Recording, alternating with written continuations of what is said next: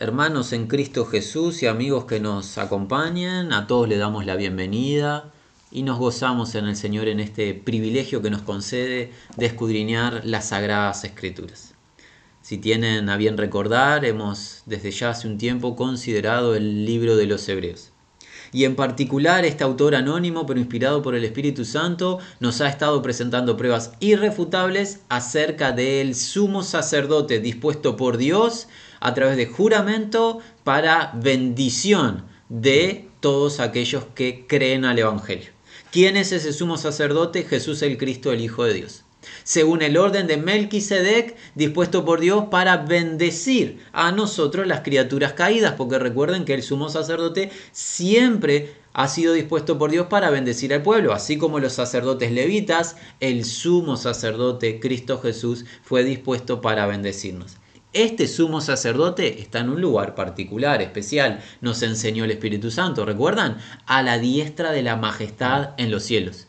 Porque este sumo sacerdote no ministra en un tabernáculo terrenal, ministra en el verdadero tabernáculo, en el que están los cielos. No una figura, no una copia como era el tabernáculo terrenal al cual Dios había mandatado a su siervo Moisés que levantase dicho tabernáculo acorde al que se le mostró, sino que Jesucristo ministra en el verdadero tabernáculo, en el celestial. Y Él tiene algo para presentar, porque recuerden que todo sumo sacerdote tiene que presentar algo. O sea, tiene que ofrendar algo. Jesucristo, como sumo sacerdote, presenta en el tabernáculo celestial la ofrenda de su propia vida en favor de nosotros. Y ha sido convertido, Jesús, nos dijo el Espíritu Santo a través del el autor de Hebreos la semana anterior, convertido en qué? En un mediador. En un mediador de un mejor pacto. ¿Por qué mejor pacto? porque se apoya o descansa en mejores promesas, las cuales tenemos una gran expectativa de saber cuáles son, y llegará el encuentro de hoy para poder darnos respuestas de esas inquietudes. Este pacto nuevo, en el cual Jesucristo actúa como mediador, como garantizador, se apoya en mejores promesas. Y es necesario este nuevo pacto porque el anterior tenía una porción de debilidad. Alguien dirá, ¿qué defecto tenía el antiguo pacto? El hombre. El defecto somos nosotros, no la ley, no el consejo de Dios, porque la ley, el consejo de Dios proviene de un ser perfecto, es imposible que tenga algún defecto. ¿Cuál es el defecto? El hombre. El antiguo pacto y la ley lo que hacen es nos convencen de la imposibilidad que tenemos en nuestro estado natural de amar a Dios, de obedecer a Dios y de cumplir la justicia que la ley demanda. No tiene defecto la ley en sí, el defecto somos nosotros. Por eso es necesario un nuevo pacto a través de un mediador, un garantizador, Jesús el Cristo, el sumo sacerdote eterno. Y ese pacto tiene mejores promesas y las promesas hoy van a ser reveladas a través de la lectura de las Sagradas Escrituras. La propuesta, la invitación es a que cada uno se dirija al libro de Hebreos en el capítulo número 8, los versículos 8 al 13, damos lectura a la palabra de Dios, versión Reina Valera, la cual dice así. Porque reprendiéndolos dice, He aquí vienen días, dice el Señor, en que estableceré con la casa de Israel y la casa de Judá un nuevo pacto no como el pacto que hice con sus padres el día que los tomé de la mano para sacarlos de la tierra de Egipto, porque ellos no permanecieron en mi pacto y yo me desentendí de ellos, dice el Señor. Por lo cual, este es el pacto que haré con la casa de Israel después de aquellos días, dice el Señor. Pondré mis leyes en la mente de ellos y sobre su corazón las escribiré Seré a ellos por Dios y ellos me serán a mí por pueblo, y ninguno enseñará a su prójimo, ni ninguno a su hermano diciendo, conoce al Señor, porque todos me conocerán, desde el menor hasta el mayor de ellos, porque seré propicio a sus injusticias, y nunca más me acordaré de sus pecados y de sus iniquidades. Al decir nuevo pacto, ha dado por viejo al primero, y lo que se da por viejo y se envejece está próximo a desaparecer. Y hasta aquí la lectura de la palabra de Dios. Ahora, como lo decimos eh, continuamente nos apoyamos en la lectura literal del texto, la cual comienza en el versículo 8 de esta manera. Porque hallando culpa con ellos, dice, He aquí días viniendo, dice el Señor o el Quirios, y completaré o consumaré con la casa de Israel y con la casa de Judá pacto nuevo. Muy importante para aquellos que aún no lo tengan en conocimiento, los que están familiarizados con las Sagradas Escrituras enseguida recordarán esto que es una cita, es una cita de parte del autor de Hebreos en un texto del Antiguo Testamento que se encuentra en el libro de Jeremías capítulo 31, no es un invento. Porque alguien podría decir esto del nuevo pacto es algo que se ha inventado. Dios lo declaró más de 600 años antes de la llegada de Cristo, sobre todo a través del profeta Jeremías en el capítulo 31 de su libro, pero también en parte a través del profeta Ezequiel en el capítulo 36. Esto Dios lo había declarado con anterioridad había anticipado estos días. Y debemos de recordar en qué momento Dios habló de este nuevo pacto. En tiempo de qué? De cautiverio, de disciplina de Dios a su pueblo. En tiempo en que su pueblo estaba en rebelión. En tiempo en que su pueblo estaba deshonrando a Dios y el pacto establecido a través de el siervo Moisés. Pero Dios no deja para siempre este estado de desobediencia de su pueblo, de rebelión de su pueblo, sino que ha dispuesto un plan de redención. Y Cristo Jesús es el mediador de un pacto de redención. Y este pacto, como se dijo en la semana anterior, se apoya sobre mejores promesas. ¿Por qué? Porque en el antiguo pacto, el pueblo escogido de parte de Dios, Israel, no permaneció en el pacto. ¿Qué hizo? Se manifestó que el ser humano no puede sujetarse a la ley de Dios y el pueblo escogido manifestó con hechos que qué? Su rebelión continua. Ese es el defecto del antiguo pacto, la imposibilidad de los integrantes del antiguo pacto, entiéndase las personas, de poder sujetarse de manera perfecta a la ley de Dios. No se puede. Entonces tiene que intervenir Dios en este plan de redención.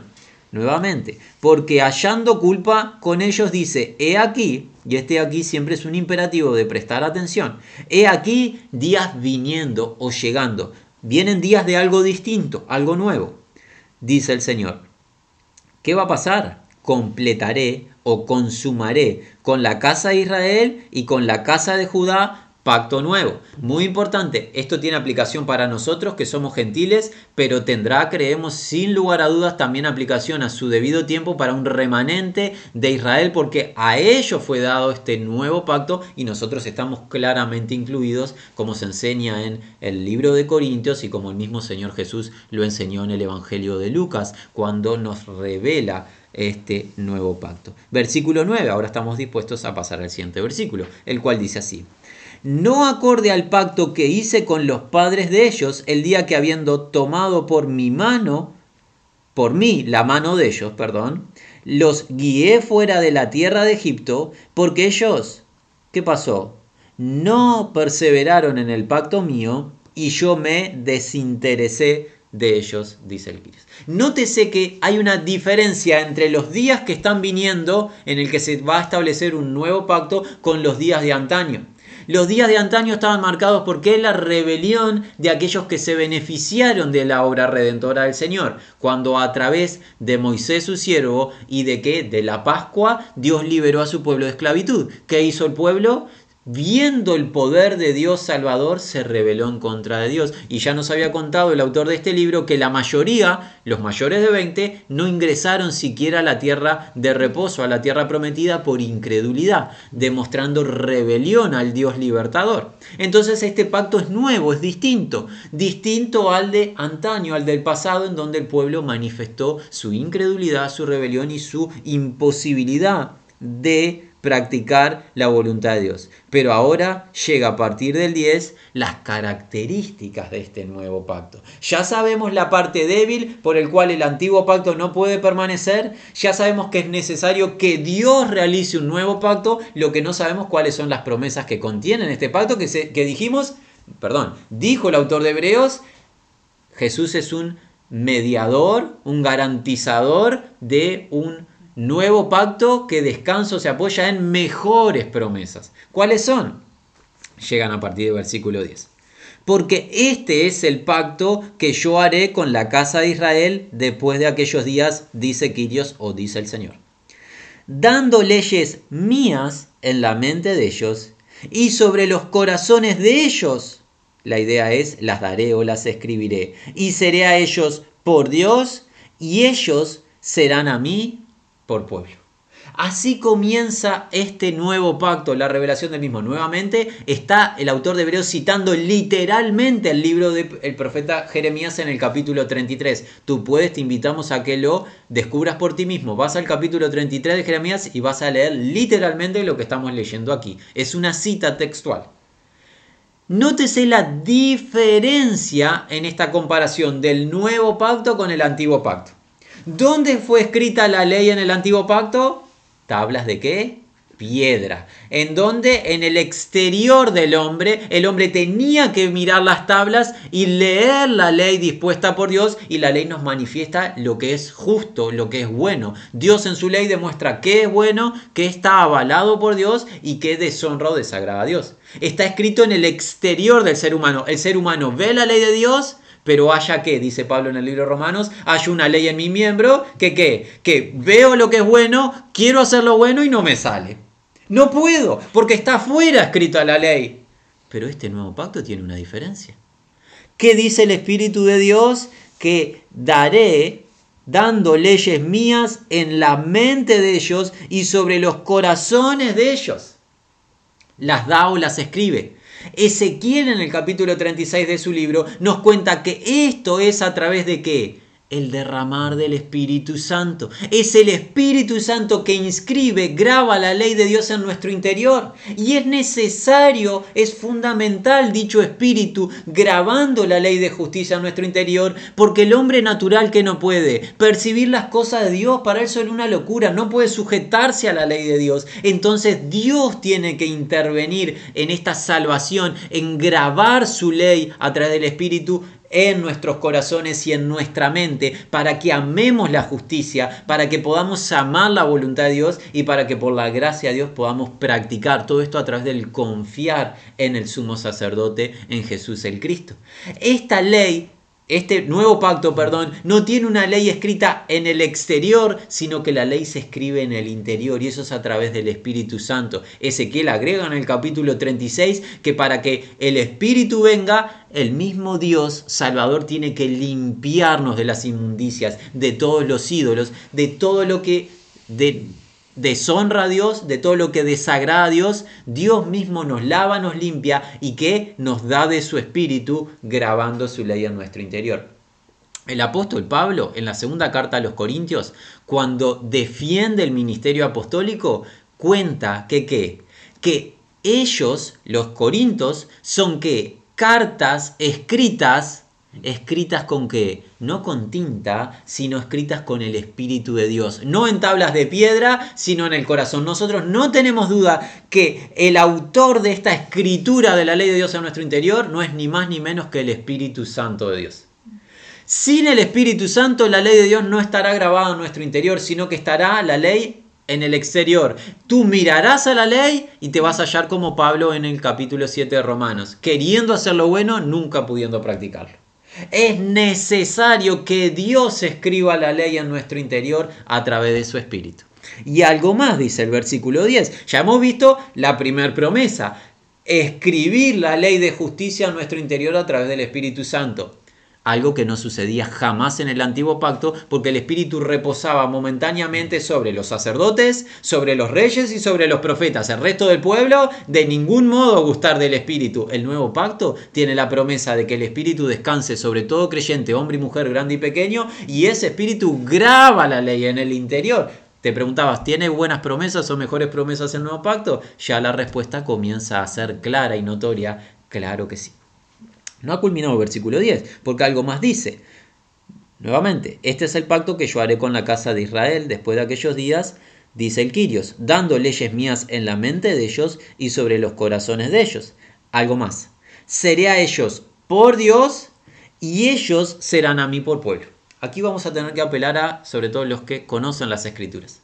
En el libro de Éxodo, antes de contarnos, declarar la ley, el Señor había dicho que Él era misericordioso y mostraba misericordia para los que me aman y guardan mi ley, mi pacto, guardan mis mandamientos. En el Evangelio de Juan, Jesús, antes de ser arrestado a sus discípulos en el capítulo 14, le dijo, el que me ama, mis mandamientos guardará.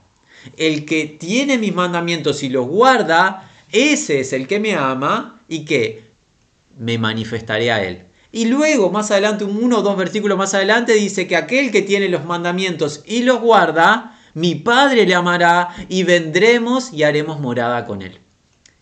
Al el Señor lavarnos y derramar de su espíritu por confiar en la obra de Jesucristo y grabar su ley en nosotros, nosotros pasamos a lejos de aborrecer los mandamientos de Dios, empezar a amar la palabra de Dios, el consejo de Dios y por su gracia empezar a practicarla.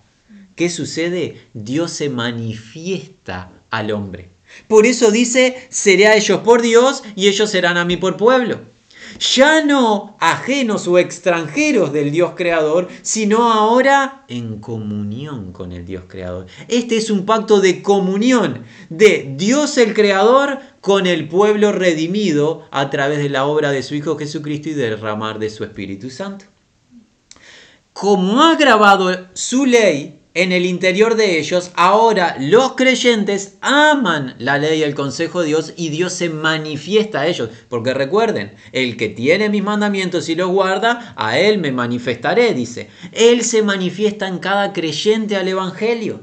Porque ahora los creyentes al Evangelio empiezan a aborrecer el pecado y empiezan a amar la justicia. Este es un pacto de comunión íntima entre Dios y los redimidos a través del Espíritu y la verdad es un pacto de intimidad con el Creador. Hay una relación más importante que la de el Creador con nosotros las criaturas. ¿Se te ocurre tener un ser más importante con el cual relacionarte que con tu Creador? Bueno, el nuevo pacto garantiza la relación íntima entre el Creador y las criaturas caídas, pero ahora redimidas por gracia. ¿Será un pacto de mejores promesas? Ciertamente lo es. Coinonía, comunión íntima de nuestro Creador con nosotros las criaturas, porque Él ahora es nuestro Dios y nuestro Padre, nosotros somos sus hijos, somos su pueblo.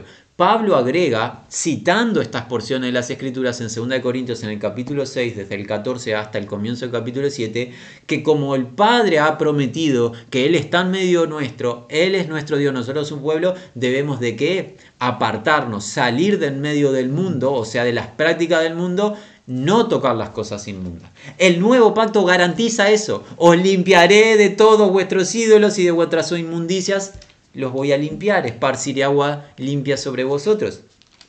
Porque no podemos tener comunión con el Dios vivo en nuestro estado de inmundicia. Para tener comunión con el Dios vivo, Él se encarga de limpiarnos de toda inmundicia, de toda idolatría. Lo ha hecho de una vez y para siempre, pero también lo está haciendo a diario de todas nuestras prácticas de desobediencia, de todo lo que le desagrada. Bueno, nos es necesario seguir avanzando porque aún nos quedan unos versículos y el tiempo ha pasado. Dice así, versículo 11, y no, doblemente, dice así, y no, no enseñarán cada al prójimo suyo y cada al hermano suyo, diciendo, conoce al Quirios, porque todos me conocerán desde el menor hasta el mayor de ellos.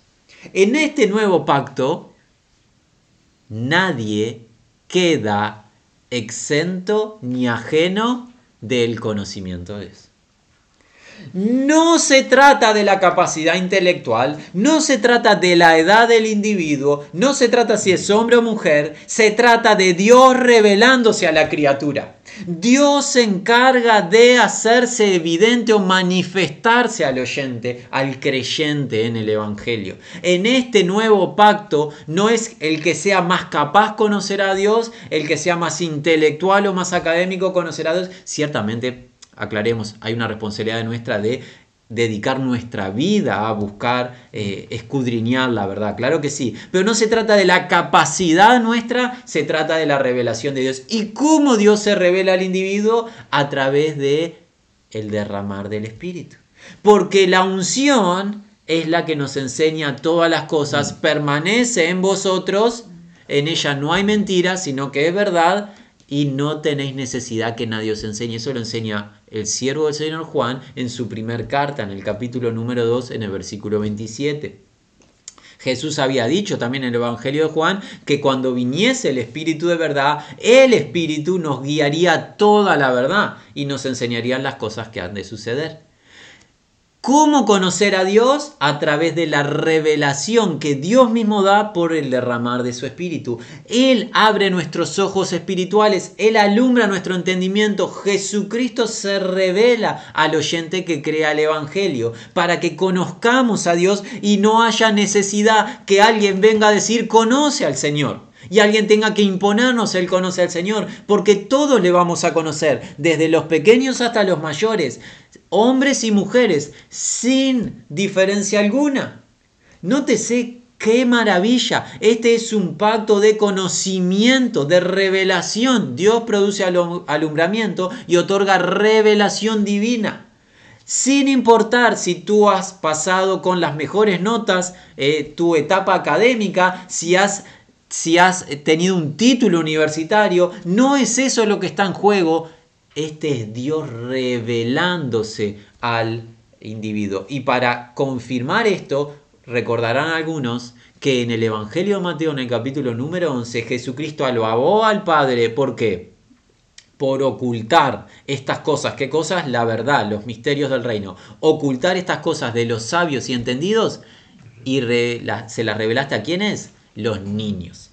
Eso demuestra que no se trata de capacidad porque un niño en los días de Jesús era la porción más débil y la más inocente y sencilla de la sociedad. No tenía conocimiento de nada el niño, solamente podía recibir lo que el padre le enseñaba. En cambio, el sabio, el entendido, era aquel que había estudiado y se había preparado. Bueno, a ese sabio entendido que confiaba en su propio ser, Dios le ocultó la verdad y la hizo evidente a un pequeñito, a un sencillo. Entonces, ¿de quién se trata el conocimiento de Dios? De la revelación de Dios y no se trata de los receptores. Todo receptor que se humilla delante de Dios y que cree en Jesucristo recibirá revelación. Recibirá revelación divina por el Espíritu que nos es dado. El Espíritu tiene la capacidad de ser nuestro docente. Él sabe enseñarnos. ¿Sí? ¡Qué bendición! Este es un pacto de revelación de el Dios creador. ¿Quieres conocer otra cosa que no sea conocer al maravilloso creador de todo lo que tus ojos ven? Si quieres conocer otra cosa que no sea Dios, estás buscando de manera equivocada. Y aquí Dios se revela a tu vida en este el nuevo pacto, el pacto de mejores promesas. Y el que intermedia y garantiza este nuevo pacto, Jesús es el Cristo, a quien debes tú, en quien debes tú confiar. Bueno, nos toca el versículo 12, el cual dice así. ¿Por qué? ¿Por qué qué? Porque propicio seré a las iniquidades de ellos y los pecados de ellos no, no, dos veces, es, es un énfasis, un doble no, recordaré más. Este pacto es pacto de redención. No es un pacto de cubrir el pecado del hombre como sucedía con la sangre animal derramada, solo podía cubrir el pecado del pueblo, mas no redimir. En este pacto Dios redime el pecado del hombre, por ende echa lejos el pecado a tal punto que, que no viene a su memoria y no lo recuerda. De esto nos habló, por ejemplo, David en el Salmo, cuando David nos cuenta que es Dicho bienaventuranza para el hombre a cual Dios no inculpa de pecado y que sus transgresiones han sido perdonadas. Miqueas en su libro en el capítulo 7 nos cuenta de qué Dios como tú que perdonas la maldad.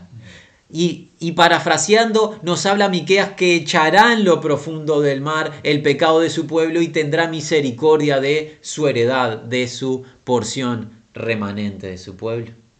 Dios ha declarado estos días en donde el pecado del hombre será perdonado y no habrá un acta que no sea contraria ante la majestad. Y la pregunta que tiene que venir a la mente es, ¿cómo yo, que tengo clara conciencia que he pecado de manera constante, que he transgredido constantemente la ley del juez justo, ¿cómo puede ser que ahora este juez justo diga no hay registro de pecado en el individuo creyente? Por la obra redentora del sumo sacerdote, que con la ofrenda de su vida inocente salda la deuda del creyente. De esa manera el juez justo colma la justicia que él mismo demanda por mi pecado y no puede ser inculpado Dios en perdonarme, porque el castigo merecido de mi parte lo cargó el sumo sacerdote que presentó su vida y por eso tuvo que entregar su vida. Y ese mismo sumo sacerdote que se levantó de entre los muertos trae justicia. Si alguien pregunta qué garantía tengo yo que mis pecados serán perdonados si creo o no creo en Jesucristo, la garantía está en la resurrección de Cristo entre los muertos, en donde Dios te testifica a ti que aceptó la ofrenda porque Cristo no permaneció en los sepulcros, sino que al tercer día se levantó de entre los muertos por el poder de Dios. Esa es la garantía, es el testimonio que Dios da a toda persona que el pago está aceptado y todo aquel que ahora crea en esa obra de Jesucristo recibe el perdón de pecados. Si no recibes el perdón de pecados por la fe, todos tus pecados están sobre ti mismo. Y un día, ante tu creador, tú te vas a tener que presentar a rendir cuenta por tus pecados. Empieza a pensar cada palabra injusta que has dicho, cada mentira, cada pensamiento impuro que tuviste, cada vez que fuiste agresivo, y empieza a pensar los múltiples pecados que tienes desde que tienes conciencia, por todos ellos vas a tener que pagar nos causa estupor pensar en tener que pagar nosotros, ¿no? Bueno, hay una única manera de que no paguemos nosotros por nuestro estado de pecado, paga Jesús, el sumo sacerdote. Alguien decía, ¿será que tiene buenas o mejores promesas este nuevo pacto? Creemos que la conclusión es sencilla. Este es el pacto eterno, el pacto de gloria. Nótese, un pacto en el cual el Señor escribe su ley a través del derramar de su espíritu en nuestro interior. Un cual, un pacto, perdón, en el cual tenemos intimidad, comunión con Dios el creador, el cual ahora es nuestro Padre y nosotros somos sus hijos, su pueblo. Un pacto de revelación de parte de Dios del conocimiento de su verdad, sin importar nuestras capacidades o nuestra edad, si somos hombre o mujer. Un pacto de perdón, un pacto de redención. Y todo esto, ¿saben que hemos visto? Todos verbos en qué? Primera persona del singular. Yo escribiré mi ley en mente de ellos y en el corazón de ellos. Yo seré por Dios y ellos serán mi pueblo. Yo seré propicio a sus injusticias y yo voy a ser el que no me acordaré de sus pecados, de sus iniquidades.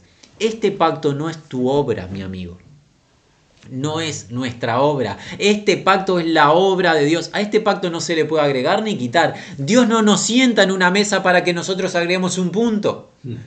O nosotros quitemos algún punto. Este pacto está establecido y se lleva adelante por la gracia de Dios y por el poder de Dios. Y que podemos hacer nosotros con este pacto es creerlo y recibirlo. Mas no podemos modificar ni podemos agregar. No seas tan osado de pensar que tú puedes añadir a tu salvación algo. Tú puedes recibir y gozarte en la salvación que Cristo realiza, mas no se puede quitar. Todo aquel que no reciba el nuevo pacto va a tener que obrar él su salvación y te anticipamos, nadie podrá conquistarlo. Por eso hoy clamamos rogamos a todo amigo o amiga que nos esté escuchando, cree en Jesucristo el sumo sacerdote, ingresa en este nuevo pacto de gloria, ya las pruebas se presentaron, este es un pacto de mejores promesas, es el pacto de gloria, es el pacto eterno el cual Jesucristo selló con su sangre, como lo enseñó en Lucas en el capítulo 22, este pacto está vigente y trae redención a tu vida. No lo rechaces, no lo menosprecies. ¿Cómo culmina esto? Con el versículo 13, el cual dice así en decir nuevo, acerca del nuevo pacto, ¿qué pasa? En decir nuevo ha hecho obsoleto, está en un tiempo perfecto, fue obsoleto pasado, presente y seguirá siendo obsoleto en futuro, al primero. Luego lo que siendo obsoleto y envejeciendo, cercano a desaparecer. ¿Qué nos cuenta esto? El antiguo pacto no va a prevalecer. El antiguo pacto fue dispuesto por Dios para convencernos de nuestra propia injusticia, para demostrar que no podemos nosotros salvarnos a nosotros mismos y que es Él quien tiene que salvar a su pueblo. El antiguo pacto nos toma de la mano y la ley que hace nos guía a la gracia de Dios salvadora en Cristo Jesús. Por ende, esto va a que tiende el antiguo pacto a desaparecer, porque a través del antiguo pacto nadie puede ser perfeccionado, nadie se puede salvar a sí mismo. El nuevo pacto es el pacto de gloria, el pacto eterno, el pacto redentor invitamos a que todos crean y reciban hoy la obra del sumo sacerdote, el mediador, el garantizador de este nuevo y mejor pacto. La propuesta es, si Dios lo permite, la semana entrante comenzar con el capítulo número 9 de este glorioso libro. Pero nos resta el deseo que la gracia, paz, misericordia de Dios sea con todos los que aman a Jesucristo y confían en Jesucristo.